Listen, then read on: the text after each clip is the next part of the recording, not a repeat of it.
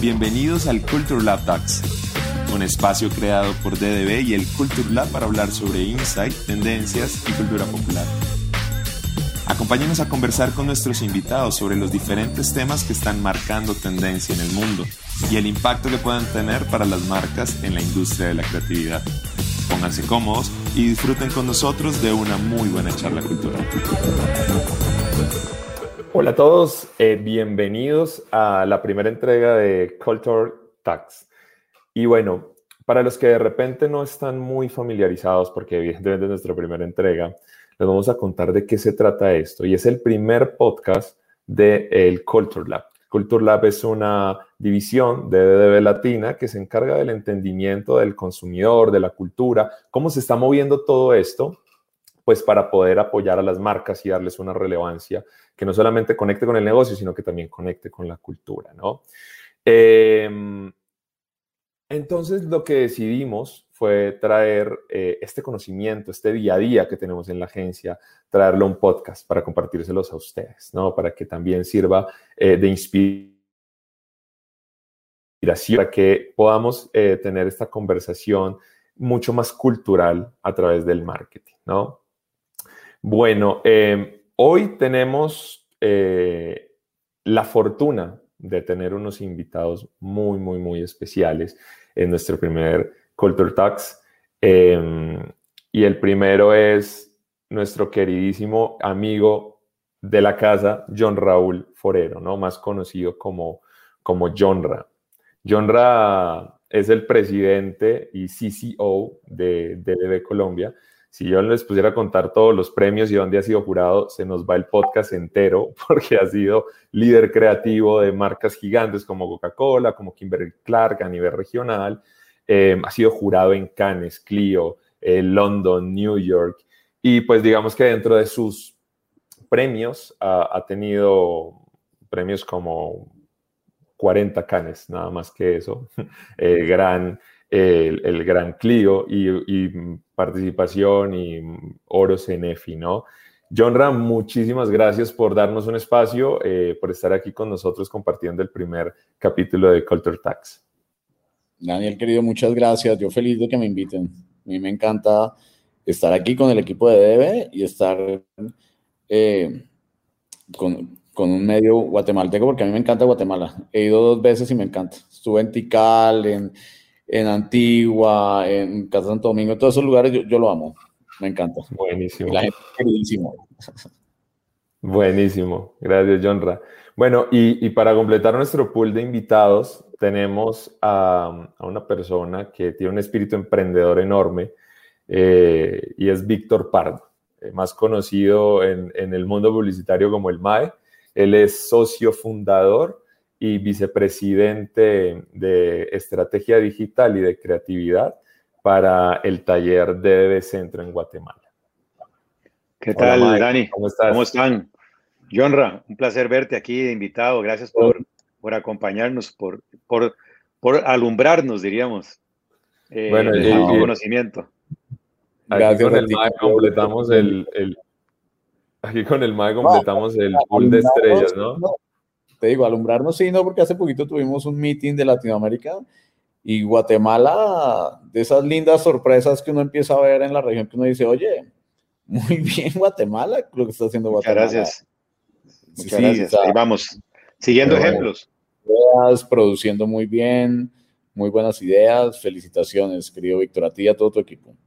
Muchas gracias, muchas gracias. De verdad, este, son, son parte de la inspiración del trabajo que están haciendo en DDB Colombia, impresionante el uso de tendencias y el uso de, toda esta data y conocimiento, creo que es ejemplar y bueno, vamos siguiendo el paso, vamos a ir tratando de, achicar cada vez más. Bueno, mamá dice que va siguiendo el paso, pero cuando uno ve también la hoja de vida, se encuentra Cannes, se encuentra New York Festival, se encuentra EFIS Latinoamérica, ¿no? gracias a, digamos que a la dirección de, del MAE, la oficina de Guatemala logró éxitos como ser la oficina más o la agencia más efectiva en, en el EFI Index, ¿no? En dos oportunidades. Y eso son cosas como súper importantes y, y súper interesantes de, de, lo que habla de lo que está pasando eh, en cada una de las oficinas, ¿no? Eh, bueno, para entrar un poquito en materia, porque esto es estos son charlas culturales, ¿no? Eh, yo quisiera preguntarles a ustedes, tanto al MAE, que es un costarricense, que se me olvidó decirles, es un costarricense radicado en Guatemala. Guatemaltico. Guatemaltico. guatemaltico, exacto. Como a John que también ha tenido la oportunidad de trabajar con diferentes mercados, ¿qué anécdota tienen? ¿Qué cosa eh, rara se han topado a nivel cultural, de otra cultura, que ustedes dicen, uff, esto sí me voló la cabeza o tuve un, un rollo por no entender que esto era así acá? Uy, a ver, ¿sabes en dónde muchísimo? En Asia. Cuando uno va a Asia eh, y va a Japón y a China, pues son dos cosas bien diferentes, con dos países completamente diferentes eh, ver la cultura de los japoneses totalmente, todo, eh, o sea, todo es impecable, todo en pos del design. A mí me encanta mucho Tokio por el, todo el tema del design que hay detrás. Todo es muy pulcro, la comida, la publicidad, es casi que aséptica. Es, es, es, maravilloso. Y, y, después te vas a China, que es todo. Es un desorden, pero a su vez tienen un Shanghai, tienen un Hong Kong ahora que está integrándose al país, tienes otra ciudad como Pekín que es completamente diferente, es medio caótica, pero a la vez con un crecimiento acelerado económico bestial. Eh, fue, fue un choque cultural eh, impresionante. O sea, creo que donde, donde me he sentido más, más estoy en otro planeta fue allá, en, en Asia, sin lugar a dudas, sin lugar a dudas. Total, total, ¿no? Mae. En, mi, en mi caso, bueno, yo eh, tuve la oportunidad de estar un tiempo en Estados Unidos haciendo de todo y, y luego me moví directamente de, de, bueno, estuve en Costa Rica y luego vine a Guatemala a, hacer para, lo que me pagaban y me parece que, que, lo que pasaba es que el mercado norteamericano es un mercado eh, que, exige, que exige todo al mismo nivel. Este, por ejemplo, no hay un, no hay un voy a pagar menos y voy a recibir menos o voy a pagar más y voy a recibir más. Un mercado que está muy acostumbrado a, que las cosas se hacen como tienen que ser, igual eh, muy, muy enfocados en resultados, ¿verdad? Y muy enfocado en si te estoy pagando eh, porque sos el mejor, es porque voy a tener los mejores resultados. Regreso a Centroamérica y, y me río un poco porque ha sido, ha sido un tema muy interesante creo que todo Latinoamérica es igual, pero eso está cambiando y, vemos ejemplos como el de, Colombia y vemos a África y vemos otras agencias, de, hecho algunas en Estados Unidos, que, nos, que nos dicen que todo está cambiando, pero aún en Guatemala eh, tenemos ese, pequeño gap que, que, nos está afectando muchísimo y es eh, la, pérdida, la pérdida del valor de, de los, de, los resultados que te puede generar la experiencia y las cosas bien hechas. Eh, y creo que por eso me encanta que nos hayan invitado a hablar de tendencias, porque si las tendencias se ven, se ven en mercados como este, mercados eh, centroamericanos que son, se dice que son mucho más tímidos, pero que realmente cuando alguien dice, hay una tendencia que ahora vienen los in-house, y nosotros, nosotros de Guatemala levantamos la mano y le decimos, hace tres años que empezaron en Guate, ¿verdad? O, por, o por ejemplo, eh, eh, mira, es que van a cortar presupuestos en tal cosa, levantamos la mano y decimos, hace seis meses cortaron esos presupuestos. Entonces creo que vengo, vengo de una cultura muy valiente, buscando resultados grandes y, pensando que prototipar es el resultado de, un aprendizaje o es el proceso de un aprendizaje que va a tener resultados a mi pueblo, a, mi, a, a mis raíces Centroamérica, en donde realmente prototipar significa usted está loco. ¿Usted qué va a hacer con mi plata? Claro, como que prototipar. Claro. No, no, no, yo no quiero que usted se equivoque. Entender la cultura resulta que muchas veces lo damos por sentado porque crecemos en una cultura, eh, pero cuando salimos de ella y nos enfrentamos a otra cosa, entendemos como todo lo que hay detrás, ¿no? Mi experiencia personal, yo soy de Colombia y la primera vez que llego a Guatemala, tengo una presentación con una junta directiva de señoras de nivel socioeconómico alto, eh, de por encima de los 45, 50 años.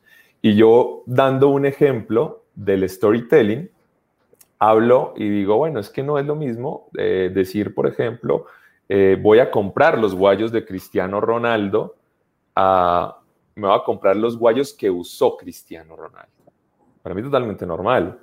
Y de repente veo al foro y todo el mundo estaba como impactado mirándome, ¿qué, qué, qué, este, ¿qué le pasa? Y después de salir de la reunión, me dicen, ¿tú sabes qué son guayos en Guatemala?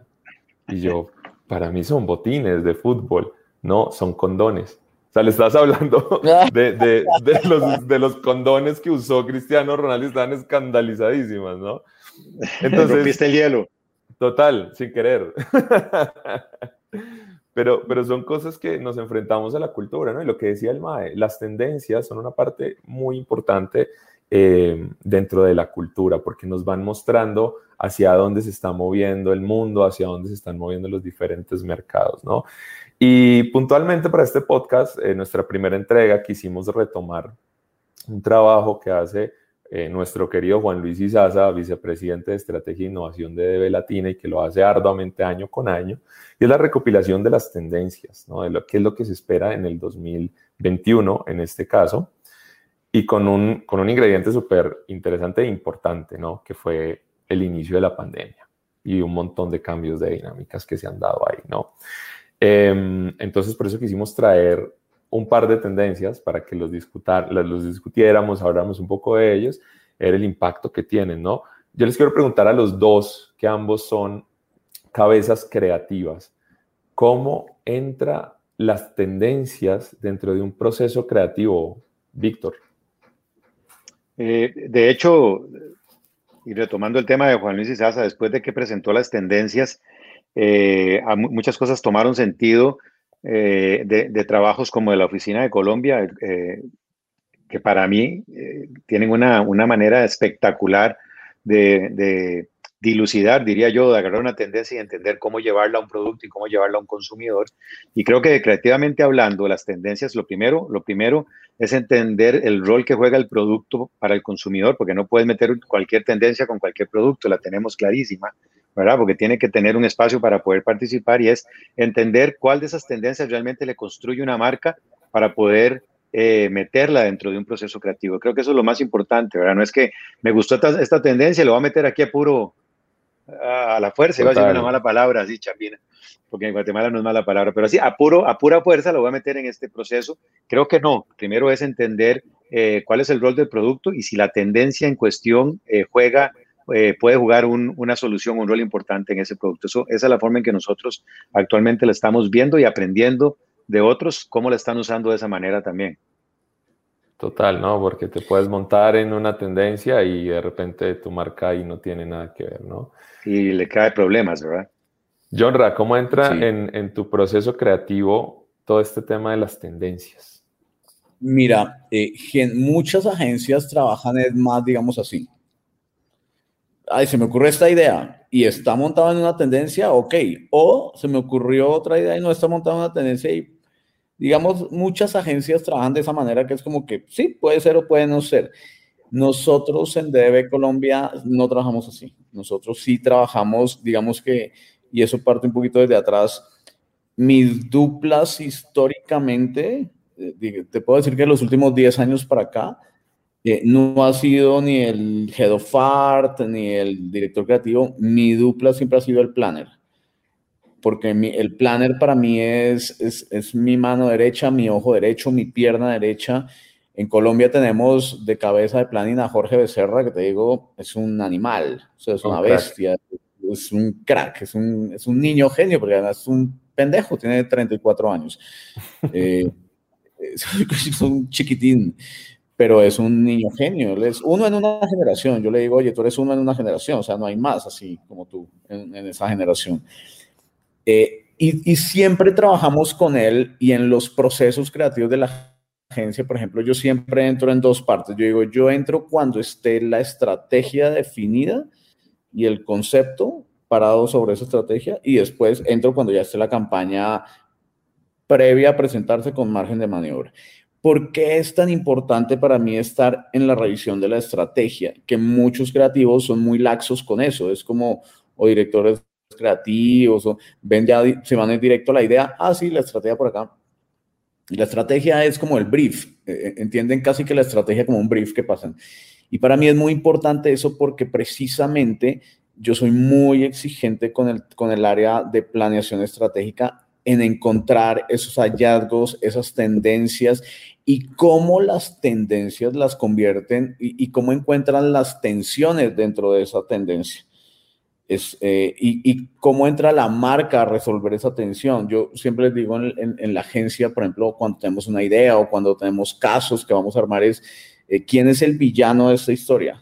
Porque nosotros somos storytellers, o sea, contamos historias contamos historias para vender un jabón o para vender una ONG o para vender un producto o para vender un carro, pero nosotros eh, contamos historias, historias buenas o malas, hay un montón malísimas, eh, pero mi interés es contar buenas historias. Entonces, para tener una buena historia es muy importante, en toda historia siempre hay un villano. ¿Quién es el villano? Villano aquí en esta historia. Ah, este es el villano, esta es la tensión. Y se para en qué tendencia, de qué tendencia viene, qué estás usando. Entonces, en el área de planning en la agencia son muy rigurosos a la hora de, de hacer research, escuchas, surveys, muchas herramientas que tiene la agencia para entender muy bien a la gente y para llegar a esa estrategia, a ese hallazgo parado en una tendencia o en una tensión.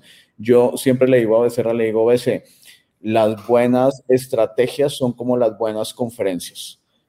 Eh, las buenas conferencias siempre tienen que decirme o algo que yo no sé o me tienen que hacer caer en cuenta de algo que yo no he caído en cuenta, que yo digo, ah, sí, oye, sí, sabes que no había caído en cuenta y sí, o, oye, yo no sabía eso.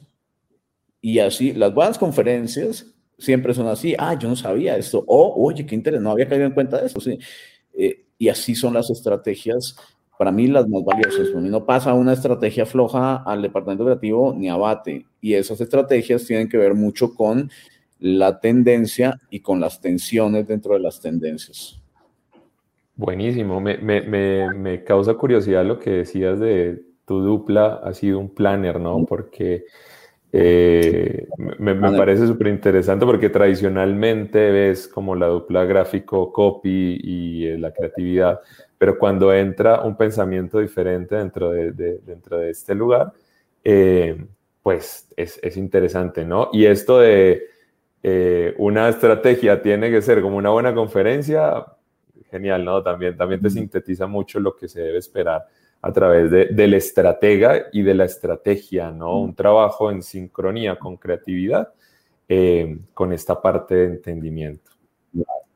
Por ejemplo, Dani Becerra ya sabe, y ves, por ejemplo, Becerra ya sabe y ya ha entrenado sus planners, que si va a revisar conmigo una estrategia, si es algo que yo les voy a decir, ya sé, lo que me estás diciendo ya lo sé, eh, está tumbada.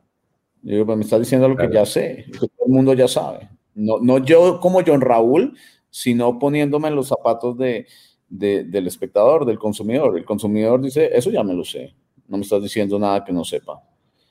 Él ya sabe que si va así, no va a pasar esa estrategia. claro, muy, muy, parecido, muy parecido a las discusiones que, tenemos en el día a día, en, en, el famoso verbatim universal que les digo yo. O sea, es como cuando vas y, tratas de vender una estrategia digital o algo así y vas con el mismo verbatim que iría la, el muchachito, el, el, jovencito de 25 años que acaba de abrir su, su agencia de, de, de, medios digitales, ¿verdad? Entonces ahí es donde todo, todo empieza como a caerse o a desboronarse eh, en el mismo momento, ¿verdad? Cuando realmente, y, creo que muy sabias palabras las de John, el tema de, eso ya lo sé, o sea, eso ya me lo han dicho 100 veces, ¿qué me vas a decir vos? Que me va a dar ese momento eureka, ¿verdad? Ese wow, este era el hallazgo que necesitábamos, ¿verdad? Total. Y yo pienso mucho cuando, cuando pienso en nuestros procesos como comunicadores y como em, abanderados de las marcas, que el planner tiene un rol como medio de psicólogo. Tú no vas al psicólogo para que te diga lo que ya sabes, te, te vas al psicólogo para que te haga, eh, te haga ver las cosas de una manera distinta y te haga solucionar un problema de una forma en la que tú no lo habías considerado, ¿no? Entonces, total. Todas las estrategias, Dani, de, no sé, Kia, tu momento de libertad, toda esta basura, de digo, eso es un carro, cháchara, publicidad vieja, no, no me estás diciendo nada. No, pero la libertad del auto, nada, nada, vaya, anda e investiga, anda a investigar y encuentra algo, y cuando tengas algo, vienes. Buenísimo. Bueno, parte entonces justo de esto es el trabajo que hace Juan, ¿no? Mirar esos lugares que no están iluminados, entender qué es lo que está pasando para entender el detrás y hacia dónde va, ¿no? Em, dentro de este informe de tendencias, eh, la, primera que hablamos o la que quisiera que habláramos se llama optimismo controlado, ¿no? ¿Y de qué va esta tendencia? Em, básicamente, el año pasado nos enfrentamos a algo, todos, que no teníamos ni idea cómo afrontar, que era algo totalmente nuevo, que nos sorprendió de una manera que, no, no, sabíamos, ¿no? Em, y que de repente empezó a movernos eh, los cimientos, ¿no? Eh, yo creo que esto no puede pasar y pasaba. Yo creo que hasta allá no podemos llegar, ¿no? Yo creo que la pandemia va a durar dos meses y ahí vamos. Entonces, eh, como que nos movió los cimientos, y, pero también nos mostró una cara positiva, cara de gente ayudando, cara de que el planeta sí puede tener una sostenibilidad, de que, de que los animales salieron, el aire se purificó, eh, muchas personas se dedicaron a ayudar a otras personas y eso nos mostró un poco de optimismo que hoy por hoy lo está eh, cerrando un poco la vacuna, ¿no? Cuando sale la vacuna, después de unos meses negros de, desesperanza y miedos, sale la vacuna y nos da como ese optimismo de que las cosas van a ir mejor, ¿no? Pero entonces lo que nos dice esta tendencia es que sí, pero con cuidado, porque ya aprendimos que, no todo es totalitarista, ¿no? Que sí viene la vacuna, pero mm, no mucha gente se quiere vacunar. O no sabemos qué em, resultados o, repercusiones tenga. O, em, etcétera, etcétera, etcétera, ¿no? Entonces, esto nos habla de cómo la gente, después de un periodo negativo muy, muy complicado en el inicio de la pandemia, hoy está buscando un optimismo, pero, pero resulta ser un optimismo cauteloso, un optimismo controlado. Em, ¿cómo, ¿cómo, lo ven ustedes dentro de cada uno de sus mercados, dentro de Colombia, dentro de Guatemala? ¿Cómo se está viviendo? ¿Dónde la ven reflejada esta tendencia? Pues fíjate, Daniel, que estoy muy, ahí muy, muy de acuerdo con, con lo que tú dices. Estamos en un mundo bipolar en ese momento. Es tal cual como lo que estás diciendo. Uy, hay vacunas, bien, no estamos vacunando, pero sale una nueva cepa. Eh, Trump, eh, Biden. Eh, estamos saliendo de, de, esta pandemia, vamos, ya se ve una luz, todo saliendo, pero es innegable que la crisis, pues está todo el mundo levantando, pero la crisis sigue. Entonces es como tú dices un poco, es, es un optimismo con el pie, con un pie abajo y otro arriba todo el tiempo, permanente, para todo. hay esperanza pero sin desconocer que hay un problema y sin desconocer que el mundo está pues pasando, atravesando un momento súper difícil. Entonces, tú ves, por ejemplo, imágenes de una imagen que salió muy de ahora en estos comienzos cuando empezaban a vacunar la gente que vacunaban a la persona y entonces iban y la abrazaban. Entonces era como, no, no hagas esto. no. Después de esperar un año, por fin me vacunan y voy a abrazar. No, todavía no. Claro ahí, quédate ahí quieta, porque además el COVID se está acabando, pero la pobreza eh, se mantiene, la, la pobreza sigue, o sea, fue devastador todo lo que hizo.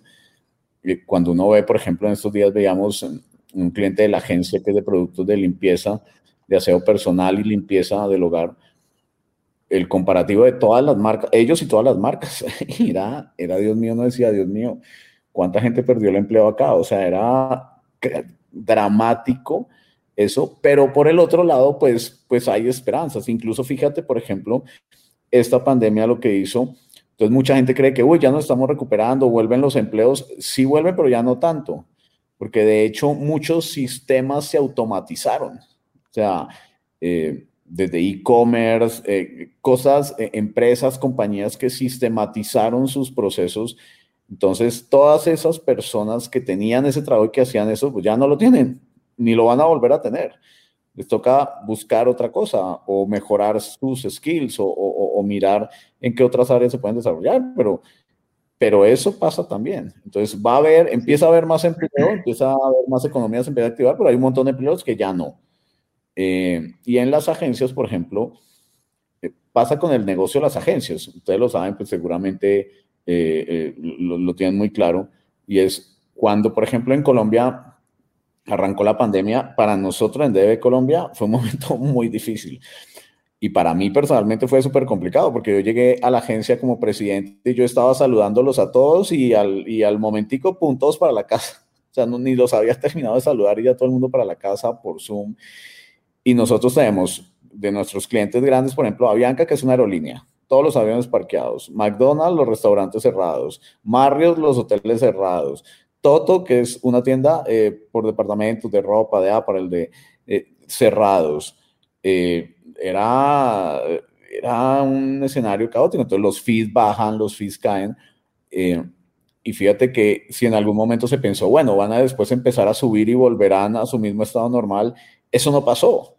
O sea, sí puede que vuelvan a, crecer un poco, pero no es muy difícil que vuelvan a, a, sus estados anteriores porque incluso los clientes y la misma agencia y los clientes se adaptaron a la crisis de alguna manera se adaptaron a esos presupuestos y ya no van a volver. O sea, los nuevos, por ejemplo, DB Colombia viene creciendo muy rápido nuevamente, pero porque está ganando clientes nuevos, no tanto porque sus fees están volviendo al estado anterior. O sea, los fees han mejorado, pero no, no vuelven al estado anterior.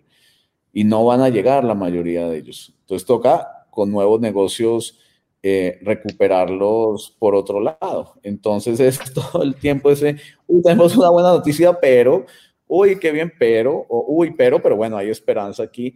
Entonces es, es un año bastante, es muy agridulce el año. Eh, es mejor complicado.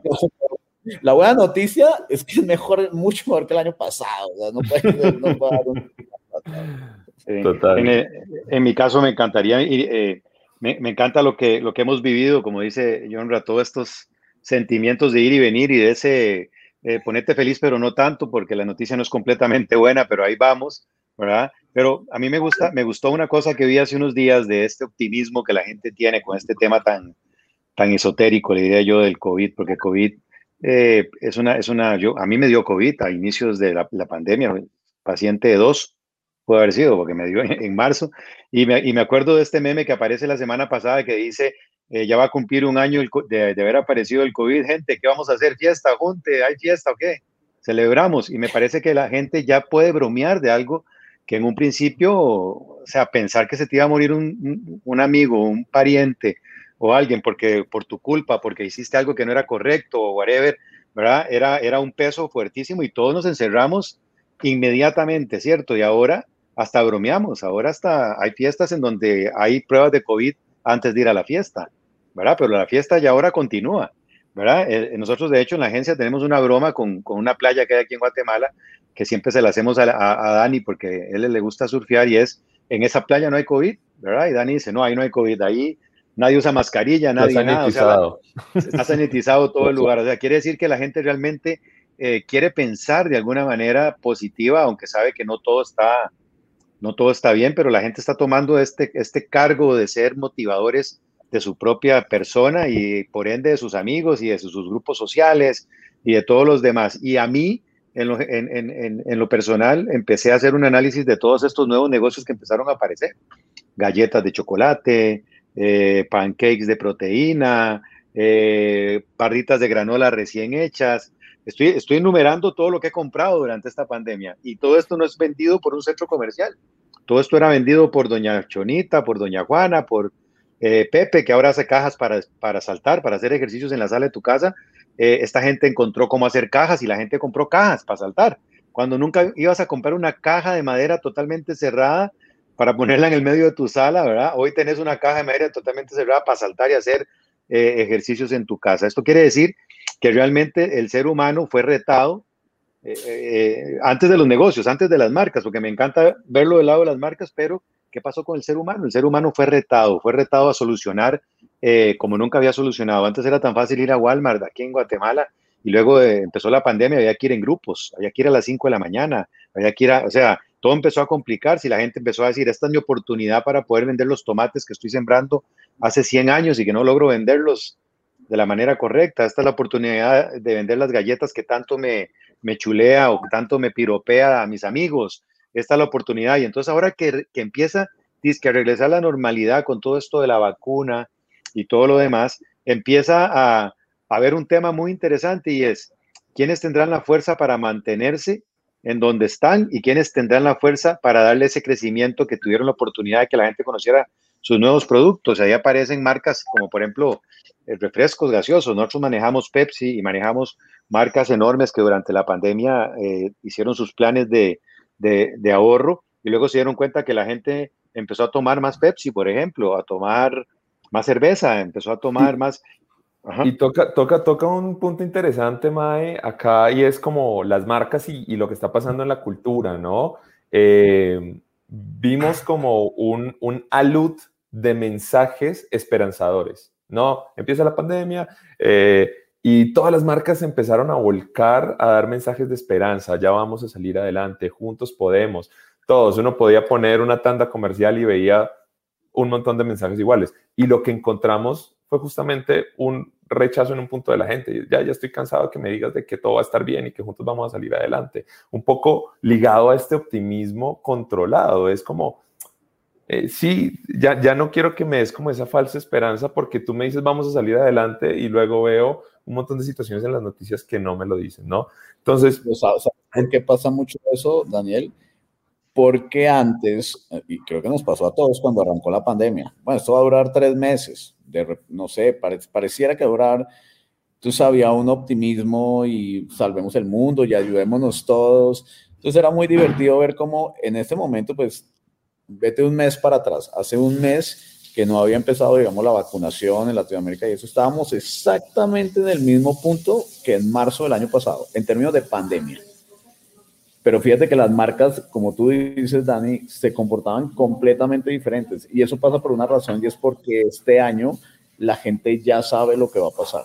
El año pasado no. Entonces, eh, todo el mundo era muy optimista. No, esto vamos, todos ayudémonos, todos juntos. Ahorita tú no ves eh, con el mismo ímpetu a las marcas ayudando a la Cruz Roja, a los médicos. Eso ya se acabó. Eso ya, digamos, ya no lo ves casi. Lo viste como en la primera parte, eh, que se, a veces se sentía un poco oportunista de parte de las marcas. En, otras, en otros era, digamos, eh, mucho más honesto pero tiene que ver con que ahora sí sabemos lo que pasó y sabemos lo que va a pasar. Entonces la gente, ya las marcas son más cautas en ese sentido. Al comienzo era, todo va a estar bien, tranquilos. no sabíamos lo que te venía. Total, y ahora una pregunta a, a John y, al equipo de planning del taller. ¿Será que las marcas, después de ver a tantos seres humanos, eh, amigos, grupos sociales, salir con productos nuevos? ¿Será que hay marcas que salieron de shopping? ¿Será que hay marcas que entendieron que, bueno, que hay algo muy interesante? Hoy ya no estoy vendiendo galletas de chocolate porque me ganó la señora argentina de la casa de la esquina. ¿Será que hay marcas que tomaron eh, cartas en el asunto y dijeron, aquí hay hallazgos muy interesantes en donde yo puedo de alguna manera prepararme para lo que viene? Como dice John, ya sabe qué viene, pero ya también supimos qué, qué hace el ser humano cuando se ve eh, encerrado en cuatro paredes, ¿verdad? ¿Cómo logra de alguna manera resolver, por ejemplo, los gimnasios. Eh, yo digo que yo necesito ir al gimnasio, o sea, yo necesito ir al gimnasio, yo ya me, me, cansé de estar tirado en el piso de la sala, pero será, pero será esa una realidad que van a regresar o será que los gimnasios, ya, ya muchos gimnasios, sus mismos eh, entrenadores son su competencia, todos empezaron a abrir sus, sus aplicaciones digitales y todo lo demás, será que hay marcas eh, en ese optimismo y en ese control que estamos hablando, hay marcas que salieron de shopping y veremos marcas venir con cosas impresionantes. ¿O cuál será el rol de las marcas, no? Me refiero a, ya nos tomó por sorpresa y actuamos reactivamente. Hoy estamos viendo visos de hacia dónde va, ¿no? Vemos cómo el optimismo es controlado, es cauteloso. ¿Cuál debería ser la posición de las marcas frente a este y te, y te digo, Dani, en una conversación de mesa, eh, con unos aguardienticos, dirían allá eh, en Colombia, este, la gente decía que cuando ellos iban a hacer compras, que era una vez o dos veces a la semana, dependiendo su, su, forma de comprar, compraban refrescos gaseosos, lo básico, lo que había para la semana, pero cuando empieza todo este encierro y empiezan las marcas a ofrecer, yo te llevo las bebidas, eh, el consumo de ese producto se duplicó porque era más fácil. O sea, se me acabaron los refrescos Ya no hay que llamar a mamá que pasen lo que sube y el papá se le olvidó y que eh, ahora era nada más de agarrar una aplicación y, pedir el producto. Entonces, en, muchos de los casos, las marcas se, empezaron a dar cuenta que el consumo, en vez de reducir, se magnificó. ¿Y qué, sigue ahora que esto va a cambiar? Porque sí va a cambiar. O sea, al final, no muchos nos estamos vacunando. Nosotros, eh, eh, del lado de acá de Guatemala, vemos como todos los países se vacunan. Aquí no ha empezado. aquí vemos con optimismo que algún día empezaremos esa vacunación, pero una vez que esté vacunado el 50% de la población, ¿será que los comportamientos del consumidor vuelven a, cambiar? No digo a lo, normal, porque la nueva normalidad ya no es nueva, ya es lo que es, pero ¿será que el consumidor va a regresar o ya le gustó lo que, lo que, está, lo que está probando, el saborcito de, eso, de ese control que tenemos? Porque tenemos un control diferente al de antes como consumidores, ¿verdad? Hoy podemos hasta opinar en algunos de los casos. Total, totalmente de acuerdo, Mae. John, ¿qué crees que debería ser el rol de la marca o de las marcas en general en este contexto donde ya sabemos que la gente tiene un optimismo, pero es un optimismo cauteloso y controlado? Yo creo que sobre todo lo que la, gente le está pidiendo a las marcas hoy, y te digo que eso venía desde antes de pandemia, lo que pasa es que con, con pandemia se, se aceleró, es eh, ¿tú para qué? Un propósito. ¿Cuál es tu propósito? O sea, ¿por qué viniste al mundo? O sea, ¿qué me vas, no solo qué me vas a dar, no, te voy a dar yogur con probióticos, sino cuál es tu posición como marca, ¿A quién vas a ayudar, qué es lo que estás haciendo como rol de marca, o sea, eh, en qué me estás ayudando a mí y a la sociedad. Y eso tiene que ver mucho con el cambio de generación. O sea, en mi generación, portaba cinco, o sea, una, espuma a afeitar que me, ya, que no me irrite la piel y sale. Eh, hoy no, hoy en día todas las marcas y toda esta nueva generación está todo el tiempo ávida de un propósito de las marcas, o sea, ¿para qué estás tú? ¿Qué haces tú por mí? Yo te pongo un ejemplo, por eh, el, año pasado, Dani, nosotros para Claro hicimos una idea que fue una marcha virtual, pero no era, era, era y no era virtual, porque era el Día del Orgullo. Nosotros decidimos eh, eh, tuvimos una idea que era con Claro crear una plataforma donde la gente podía salir a marchar a la calle, porque la marcha como tal, salir a la calle, tiene un significado muy especial en la comunidad LGBTI, porque es, es, es, es el, es el día del año en donde ellos sientan un precedente, sientan una posición, se hacen visibles, eh, dan un grito ante la sociedad, dicen, aquí estamos, estamos avanzando, vamos por todos nuestros derechos, estamos ahí. Entonces, habían un montón de charlas virtuales, pero no era lo mismo, no era lo mismo que salir, que el hecho simbólico de salir a la calle y marchar. Y, y lo que hizo claro fue decirle a la gente, ok, salga a marchar a la calle, salgan todos a marchar a la calle de manera separada, podías ir con tu núcleo, con tu pareja o con tu mamá, tu papá, tu hermano o con tu con tu pareja, eh, pero te conectas a través del celular a una plataforma donde tú entrabas y estaban todos marchando en la calle, pero en lugares diferentes. Y eso tuvo una repercusión muy grande aquí en Colombia y en la comunidad LGBTI, porque ahí, eh, eh, y yo te confieso, al comienzo las comunidades LGBTI, cuando fuimos a, a presentarles el proyecto, dijeron, pero claro, Claro, vende minutos, claro, nunca me ha parado ni cinco horas. yo a Claro no le importo. Eh, pues, y después dijeron, bueno, ahora aman a Claro. Dijeron, que increíble lo que una marca puede hacer por una comunidad, lo que puede hacer por las personas, por los seres humanos.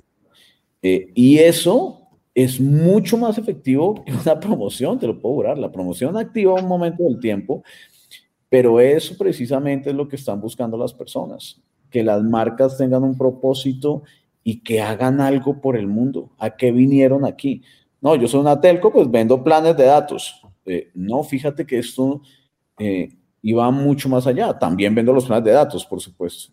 Pero las marcas están, eh, las marcas que entienden eso hoy en día son las que, las que tienden a seguir creciendo. Las que sobrevivirán. Total, y, y ambos coincidían en una cosa y era como el rediseño, ¿no? El, mundo eh, se movió, se estremeció y nos obligó un poco a rediseñar muchos parámetros que teníamos en nuestra vida y en general los propios, ¿no? y esto me lleva un poco, y, bueno, hablando de las marcas, claramente, ¿no? Un poco rediseñar esa forma como trabajamos con las marcas. Eh, y, eso me lleva justo como a la segunda tendencia de la que quisiera que habláramos hoy, que es el rediseño individual. ¿no? Mucho hemos escuchado de la reinvención, de cómo nos reinventamos, etcétera, etcétera. ¿no? Y, esto pasa porque mm, muchos se vieron obligados a salir de una zona de confort. Muchas personas eh, probablemente mm, tenían su trabajo estable y perdieron su trabajo y ese fue el startazo que les permitió hacer un emprendimiento. ¿no? Otras personas eh, reevaluaron lo que estaba pasando en sus vidas y decidieron, bueno, me voy a poner a estudiar, me voy a poner a, tener nuevos skills, etcétera, etcétera. Em, y eso llevó a Coursera, por ejemplo, a incrementar eh, los, los, porcentajes de personas que estudiaban eh, en Coursera muchísimo. Em, incluso que también, como decía John Ra, viene desde atrás el rediseño individual, quitando estos, ¿no? Pensando eh, que, que, la individualidad es hombre o mujer, binaria, etcétera, eh, empieza a rediseñarse todos estos cánones y, y, las personas empezamos a ver mucho más allá, ¿no? Entonces, esta, esta tendencia de rediseño individual eh, empieza a tomar mucho más forma en la pandemia, ¿no? ¿Qué significa esto para las marcas, eh, Mae? Mira, este, empiezo, empiezo con que nosotros vivimos muchísimo, de hecho, seguimos viviendo esta tendencia de, diseño individual.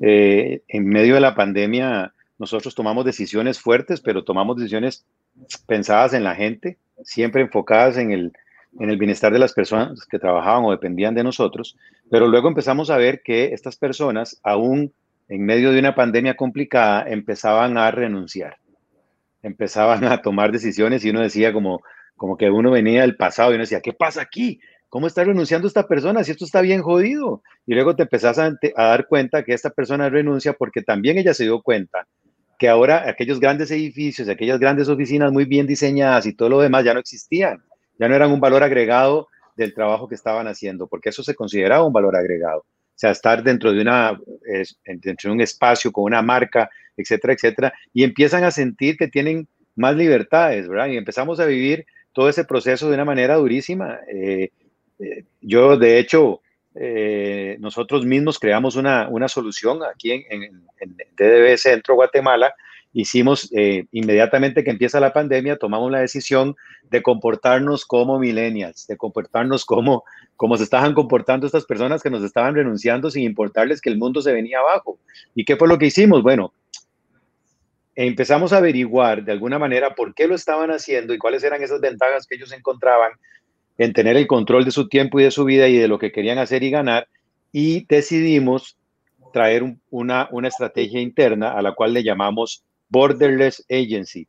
Y empezamos a contratar a esos mismos muchachos que estaban renunciando de las agencias de otros países sin necesidad de que se movieran de sus países. Y creamos una, una nueva tendencia dentro de la agencia, que, digo dentro de la agencia porque no estoy, no creo que todavía lo estén haciendo afuera porque tuvimos que encontrar y, solucionar muchas cosas con el tema de los, de los bancos, porque acuérdense que nosotros venimos de una pandemia pero antes de la pandemia veníamos jalando un montón de problemas, como por ejemplo el lavado de dólares en todos los países es un problema fuertísimo. Entonces, armar un proceso en el cual contratábamos personas que están en otros países y que querían trabajar desde sus casas y crecer y trabajar para otras agencias y tener ese sueño de, de, poder viajar sin poder viajar en ese momento, pagarles era casi imposible. Entonces tuvimos también que encontrar la forma de solucionar eh, todo eso. Quiere decir que también nos comportamos de alguna manera como rediseñadores de nuestra propia vida, porque si no lo hacíamos, íbamos a empezar a caer en ese problema de, del momento de pandemia, el momento en donde no podías pagar salarios completos, en,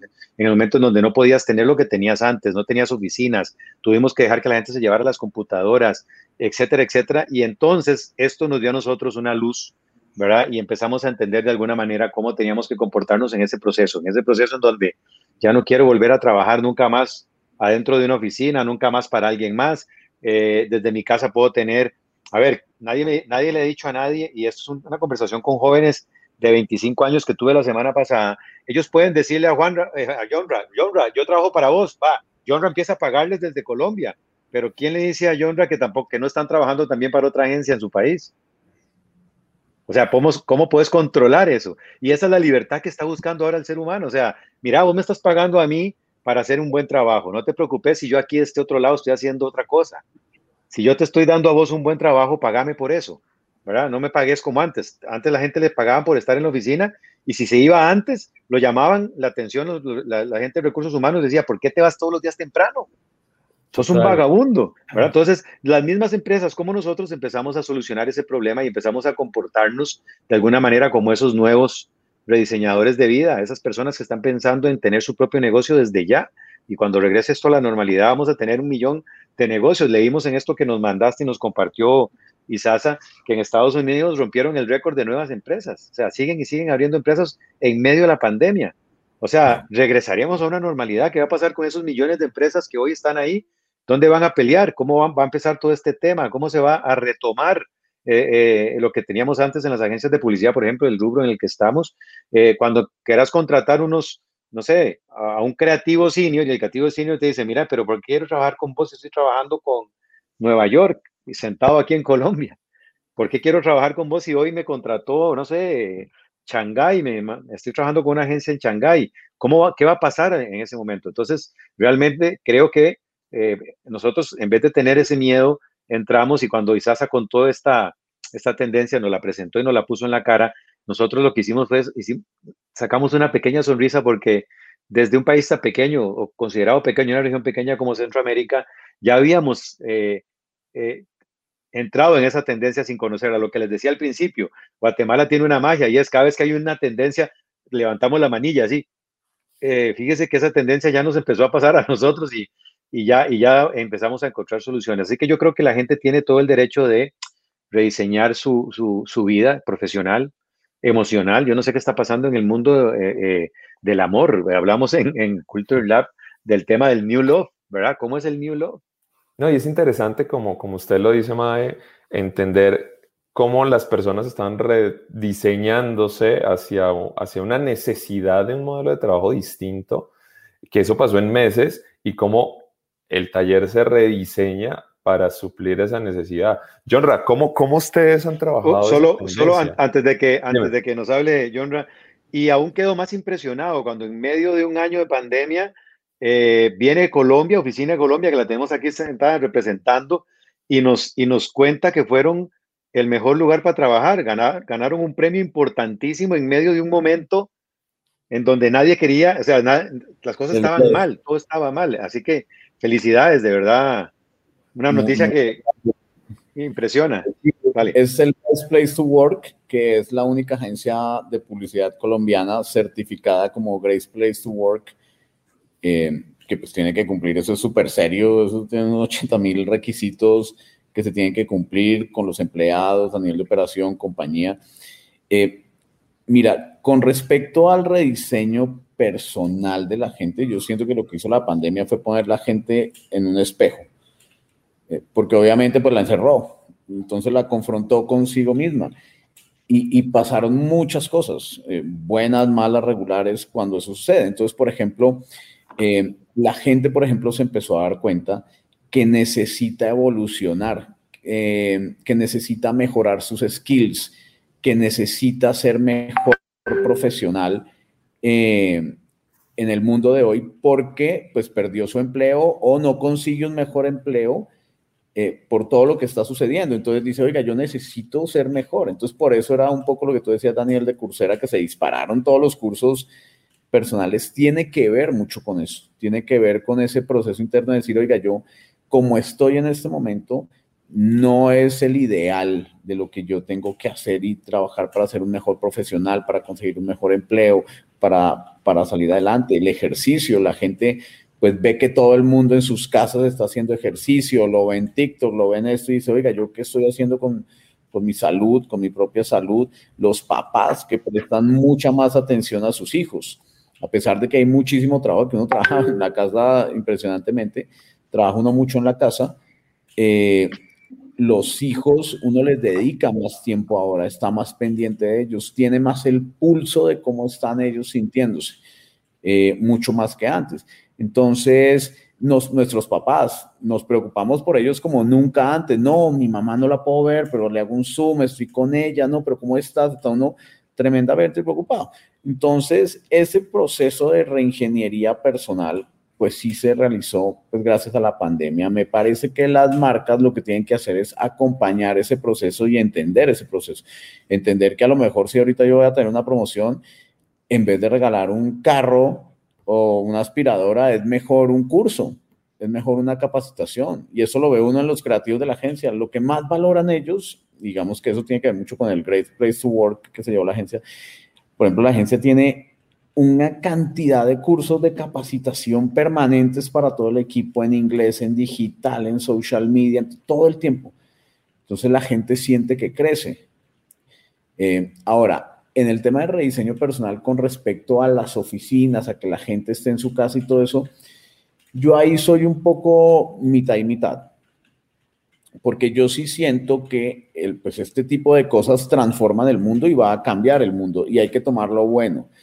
Pero hay una cosa que muchas veces se subestima y es que, y hablo de las agencias de publicidad particularmente, y es que las agencias son tribus. Nosotros somos tribus. Entonces somos DDB Guate y, vamos así, somos una tribu y vamos y tenemos unos objetivos personales, cada uno los tiene, pero como compañía y entonces vamos a lograrlo todos juntos y, y eso es algo que hace que las compañías vayan mucho más adelante, como lo hace Google. En Google son una tribu y somos Google y, ta, y hacemos esto y, y, el que trabaja en Google soy recontra Google y soy mega Google y super Google y, y se vuelven tribus y eso no lo pueden perder las agencias. Yo, por ejemplo, me acuerdo una agencia aquí local en Colombia que salió con bombos y platillos hace unos meses a decir que ya definitivamente para siempre cambiamos el modelo de agencia, ahora todo el mundo desde sus casas, para siempre.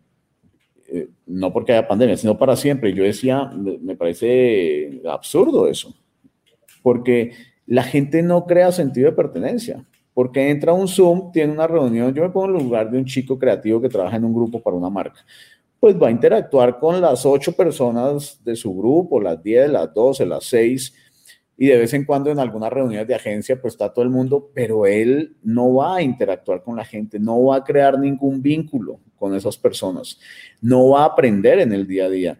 Todos trabajamos en agencia y todos sabíamos cuando estábamos todos en la agencia, pues uno va caminando por la agencia o se, o, se encuentra con alguien en el corredor o viste lo que acaba de hacer Miguel, que no sé, oye, no muestra, me vas al computador de Miguel y lo miras y, y estás sentado en el computador y al lado ves que hay un chico haciendo algo increíble, oye, ¿qué es eso? No, y, y esas son cosas que hacen que uno crezca profesionalmente todo el tiempo y no solo profesionalmente, sino que genere esa interacción, esa interacción y esos lazos como agencia. Esos lazos Quisiera hacerte una pregunta respecto a eso, porque me parece súper interesante, y es, ¿será que pensar eh, en, en, en, que tenemos unas necesidades latentes, porque el cambio además fue abrupto, ¿no? Estábamos de repente conviviendo y ahora de repente ya no. Eh, ¿Será que la gente se va a acomodar y va a haber una nueva realidad donde ya ese contacto será cosa del pasado eh, y nosotros tengamos que hacer es potenciar esta nueva normalidad o es algo que no, no e, es intrínseco y probablemente tengamos que abogar por rescatar ese, esa, ese mix eh, eh, entre una cosa y otra. Eso es lo que tú dices, Dani. Para mí falta otra etapa de la pandemia que va a ser una parte de este año y el siguiente, que es un modelo híbrido. Entonces, ¿cómo nos vamos a adaptar a ese modelo híbrido? Yo voy a ir unos días a la agencia, otros días no voy a ir. Y las compañías, y eso por ejemplo lo hablamos con Borja en DB, yo le decía, nosotros no podemos perder eh, que, por ejemplo, los viernes aquí por la tarde yo pongo un disc jockey y venga todo el mundo, ya sin pandemia o saliendo de pandemia, y venga todo el mundo, y cuando yo lo hablo con los creativos, les digo, chicos, no les hace falta la agencia, y casi todos me dicen, yo, me hace falta los jueves y viernes. me encontraba con mis amigos, íbamos al, al, supermercado y traíamos unas cervezas y ta, ta y, y al final, ah, el resto no, lunes, martes y miércoles no me hace falta. Entonces... Sí, es que esos, son los nuevas, las nuevas tribus. Exactamente, exactamente. ¿Cómo serán la, cómo va a adaptarse la gente a las nuevas reuniones? Yo te digo una cosa, eh, gente presencial y gente que está en Zoom en una discusión, en una sala presencial, el que está en Zoom, a no ser que sea el presidente de la compañía o un vicepresidente, eh, va a quedar completamente perdido de la reunión. O sea, porque no, pero la discusión se va a dar más acá. ¿Entiendes? Son nuevas dinámicas que se van a generar, que dicen, no, yo mejor me voy para la agencia que hay una reunión importante porque eso por Zoom, esa vaina no funciona. Estando yo por Zoom y el resto allá sentados, no. Puede pasar, o puede que nos adaptemos y no, pero va a llegar. De hecho, de, hecho, John, habrá, seremos nosotros los de las agencias del pasado, verá qué horrible, un año después, seremos nosotros los de las agencias del pasado quien tengamos que heredarles ese ADN para, porque sabemos que funcionaba, sabemos que creaba tribus, sabemos que, que, que había un proceso de aprendizaje, pero nos tocará a nosotros las agencias del pasado, los, los, los publicistas del pasado, venir con ese mensaje, porque eh, yo veo a mi sobrina que estudiaba en, en Nueva York eh, y hoy está en Costa Rica, y, y, en Nueva York solo estudiaba, y hoy en Costa Rica trabaja para una empresa, para, creo que es Amazon, y además estudia en la Universidad en Nueva York, y además está en la playa. Claro. No, claro. y, y, perdón, y entonces ahí, ahí donde decís, yo estoy a mí me, duele no estar en la agencia. Yo era muy feliz caminando por los pasillos, eh, poniendo apodos, que ahora es prohibido eso, ¿verdad? Hasta eso es penalizado ahora en, en, ese es otro tema, pero eh, nos va a tocar a nosotros de alguna manera en ese rediseño individual eh, darles esos mensajes que me encantó escucharlo porque yo pienso exactamente igual. Para mí las agencias de publicidad era no solo tribus, somos somos guerreros unos contra otros y lo más interesante, somos equipos de fútbol, porque por plata se van a otro equipo. Somos equipos de fútbol. Somos equipos de fútbol, o sea, y nos encanta y nos encanta mover la copa y, y tirársela en la cara el otro, ¿verdad? ¿Cuántas copas tenés? Yo tengo tantos y, y, creo que eso sí se puede perder, sí se está perdiendo en este proceso, ¿verdad? Eh, el no poder ir a Canes, por ejemplo, no poder ir a Canes. No me digan que Canes va a ser virtual. No me importa, no me interesa. Sí, claro que me importa y me interesa, pero mi corazón se parte el no hacer ese viaje largo, estar ahí con todos esos mechudos, eh, ir a la Martínez en una esquina y vivir esa experiencia que hoy nos gusta estar en la playa trabajando, nos gusta estar haciendo lo que queramos, ya no lo vamos a tener en un proceso eh, que va a tomar tiempo que se vuelva a retomar, ¿verdad? Claro, pero es que yo creo que el error es muchas veces decir, uy, ahora es así, entonces tiene que ser completamente así y todo lo que habíamos vivido en el pasado ya no. Pues yo creo que no, yo creo que es ok, hay cosas del pasado que, que, tienen que seguir y los, los líderes de las compañías no pueden dejarse llevar. Pero tú le preguntas a un, a un millennial hoy, a un centennial y te va a decir que quieren la casa. Pero nosotros como cabezas de compañías, nosotros tenemos que mantener ese espíritu y esa tribu. Tenemos que coger que ese chico interactúe con otras personas porque ¿cuántas interacciones hay al día en una agencia de publicidad? Yo, yo, John Raúl Forero, uno tengo interacciones cuando iba a la agencia, no sé, 300 al día, 300 interacciones al día, multiplica eso, somos 400 por 400, es un millón doscientas mil interacciones diarias de seres humanos, que ahora en pandemia se reducen dramáticamente un montón, se reducen un juro, un montón. y mira, vos, vos, John, que sos ahora parte del, Hall of Fame, ¿verdad? De, publicistas, solo imagínate, solo en el, eh, que ahora los muchachos tienen un Zoom y en el Zoom estás vos. Y de repente aparece eh, África con sus mejores creativos y de repente aparece, para los jóvenes ahora, estar hablando de tú a tú con personajes como vos es, es un clic. Antes para nosotros, estar tú a tú, vos y yo hablando, tenía que ser una interacción de casualidad o planeada en algún evento de publicidad, ¿me entendés? Y eso, si, te, si te caí bien o era el momento indicado para decirte, ¿qué tal? ¿Cómo estás? Soy Víctor, quisiera saludarte porque no se daba. Entonces, también esas cosas, esas cosas han menospreciado este proceso, han hecho que se menosprecie lo que venía, ¿verdad? Y hemos perdido ese, ese lindo reto y era, ¿cómo hago yo para poder hablarle a este mae? ¿Cómo hago yo para poder conocerlo? Eh, ¿me, entendés? Ahora, esto de, lo digital, mano, y te lo digo porque he estado en conferencias donde está mi, alguien que amé durante mi, mi, época de diseñador y, y ahí está. Y yo le puedo decir, hola, ¿qué tal? Y me saluda, hola y me pregunta, ¿sos de Costa Rica? Uy, yo quiero ir a Costa Rica. Yo le digo, lo invito, Mae, y nos vemos en Costa Rica. Eso pasó en tres, en tres segundos. Y, y, entonces ahora los nuevos publicistas de la nueva normalidad creen que es así de fácil. ¿verdad? Y, yo creo que lo importante ahí, eh, eh, lo, lo, han venido hablando ustedes, es no tomar estos hallazgos o estas tendencias como una meta, ¿no? Entonces ahora todo tiene que ser así, sino como un mapa que te muestra y refleja ciertas cosas que tú tienes que saber interpretar y saber adaptar y saber moldearlas, porque eh, una cosa me pasó a mí igual, o sea, ay, podemos tener como office, me voy para la playa. Y luego me enfrenté a la cruda realidad que estoy en la playa, pero detrás de una computadora. Entonces ahí es donde digo, no, también necesito un espacio físico, interactuar y demás, ¿no?